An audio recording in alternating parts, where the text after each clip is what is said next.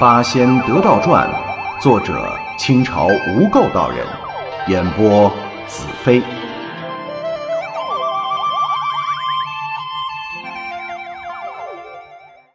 八仙得道传第四十六回：成功参老祖，得道醒双亲。中，秃精颠颠和鸡精飞飞来到了白玉洞前，大呼小叫：“什么白玉夫人，出来见我们！”白玉夫人此时正在洞中观看那得来的道家玄经，心中欢喜。忽听手下小妖报称有一男一女在外呼喝，指明要夫人出去。夫人冷笑一声：“哼，像是李玄那两个徒弟来了，带我出去会他们一会。”当下收好玄经，手持三尖两刃刀，飘然出洞。你们俩可是那穷道人的徒弟？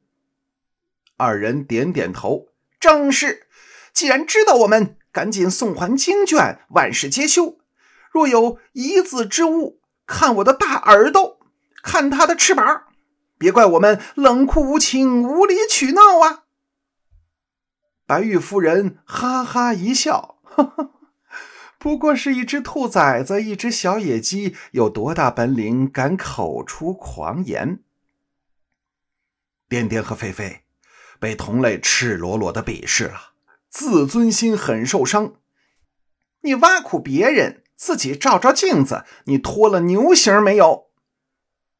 那白玉夫人向来自负美貌，一听这话，伤害不高，侮辱性极强。美貌的牛精怒不可遏，仗手中三尖两刃刀直奔二妖。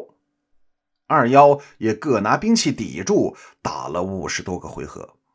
果然，兔子和野鸡是打不过牛的，眼看就要败下阵去。这时，远远站在山顶的李玄看见了，自己照的马仔要吃亏。急忙拔剑念咒，这宝剑化作一道金光，是脱手而出。李玄看着武艺高强的美貌小母牛，哎，还是留他一条性命吧，在他不致命的地方砍一剑就行。老君给他的宝剑可是通灵的，李玄心之所欲，剑即随之。只看这口宝剑如电而至，出现在小母牛的脚下。寒光一闪，血光迸现，顿时一条牛腿飞了出去。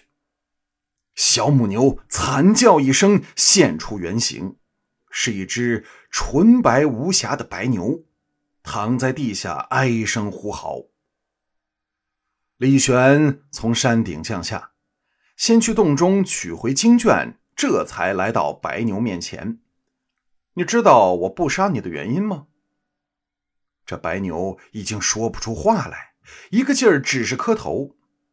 李玄盯着他半晌，忽然叹了口气，心中涌出不忍的感觉。照你这等行为，真是死有余辜。我念你修炼千年也非易事，本来我宝剑一出，绝无不死之理，是我一念之人，特地砍伤你一腿，保你的性命。你要是肯改过，随我回洞，跟我两个徒弟一起做点煮饭、洗衣、收发快递的小事情。你既偷我的经，也算有缘。我必和对待他们一样对待你，随时指点你些道法，同时还给你取一个好听的名字，叫白白。但你若执迷不悟，看我仙剑在手，即刻取你性命，易如反掌。这白牛啊，本来以为自己必然要去世了，谁知道绝处逢生，李玄竟然不杀自己，而且还愿意收自己为徒。小母牛大喜过望，忍着腿上的剧痛，就地一滚，化作一个瘸腿美人儿，跟在李玄后边，和飞飞颠颠一同来在了紫霞洞。从此。李玄用功更加勤奋，防范也更加严谨，吩咐白白、飞飞、颠颠这三个妖精日夜轮流在洞口站守。无论是人是妖还是人妖，不奉法旨，一概不许进门。有了这三位的加盟，果然，附近再没有什么妖魔鬼怪敢来觊觎了。过了几个月，李玄已经能断绝烟火，靠吸收天地灵气修炼，最多是在山中采些野果充饥。一年之间，他已经读完了两卷玄经，道术已颇有威力，能够呼风唤雨、驾云招雾。山中的妖魔被他降的降，诛的诛，倒替山中除了不少的祸害。又过了一段时间，玄经下卷也已经修习完毕。此时的李玄能够出幽入冥，变化无穷。能知过去未来之事，可以说已经踏入了超凡入圣的境界。天上大罗金仙也不过如此。等到三年期满，李玄吩咐白白、飞飞颠颠守留洞府，而自己则驾云来到了昆仑山八景宫参见老君。老君早已知道。派了文史先生率领着十代门徒前来迎接，一起祝贺李玄修为有成。李玄虽然欢喜，但还是谦逊了一番。短暂的寒暄之后，众仙带着李玄去参见老君，老君自也免不了一番褒奖。李玄恭恭敬敬跪倒，再向老君请教。老君道。凡神仙者，以养性保心为主，而辅以法术，保养心性，以成自己不坏之身；修炼法术，以为济人渡人之用。你虽修炼有成，究竟功行不足。我在三年前即命你多游山水，如今。正可做这步功夫，顺便积些功德。倘遇有缘之人，不妨收为门徒，对你自身也有益处。过的十年，你仍来此见我吧。李玄奉旨而退。他的一班师兄，文史真人、广成子。赤精子、燃灯道人等在后山设宴开 party，替李玄庆贺。席间说不出的仙酒仙肴，道不尽的珍馐美味。李玄又是神功出城，主宾极尽欢愉。作为李玄引路人的文史先生心情大好，笑着对李玄说：“贤弟啊，像你这等修道。”真可以算自有神仙以来第一容易之人了。哎，你想想，自你出家至今，统共多少日子，就有这等成就，实在是让我辈汗颜呐。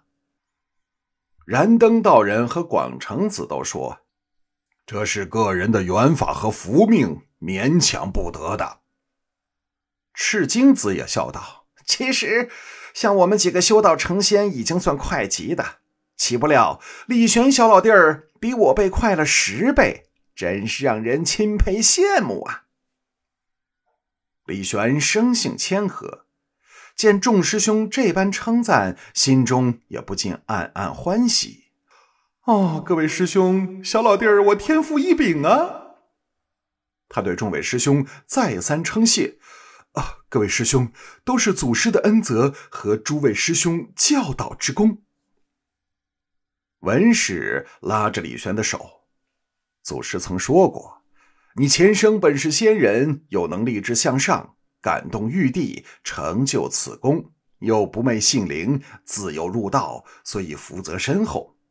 在这三年之中，你又十分勤奋，所以有此意外成功。我们没为你做什么。”李玄忙正色道。如果不是师兄赐我两个仆役，小弟恐怕早已冻饿而死，哪有今日的成就？众仙一瞧，嗯，小老弟儿很会做人，说话好听，越发喜欢。过了三天，李玄辞别了老君和众师兄，回到紫霞洞中，吩咐三妖小心守住洞府，勤力修炼。三妖此时对李玄越发忠心，磕头受命。李玄这才放心再下凡界。这次不比从前，他已经是得道之人，一切便利。想起出家之前，曾对自己的父母说过，一旦有所成就，就会回家省亲。这次正是好时机，前去看看故乡的情形。本集播讲完毕，感谢收听。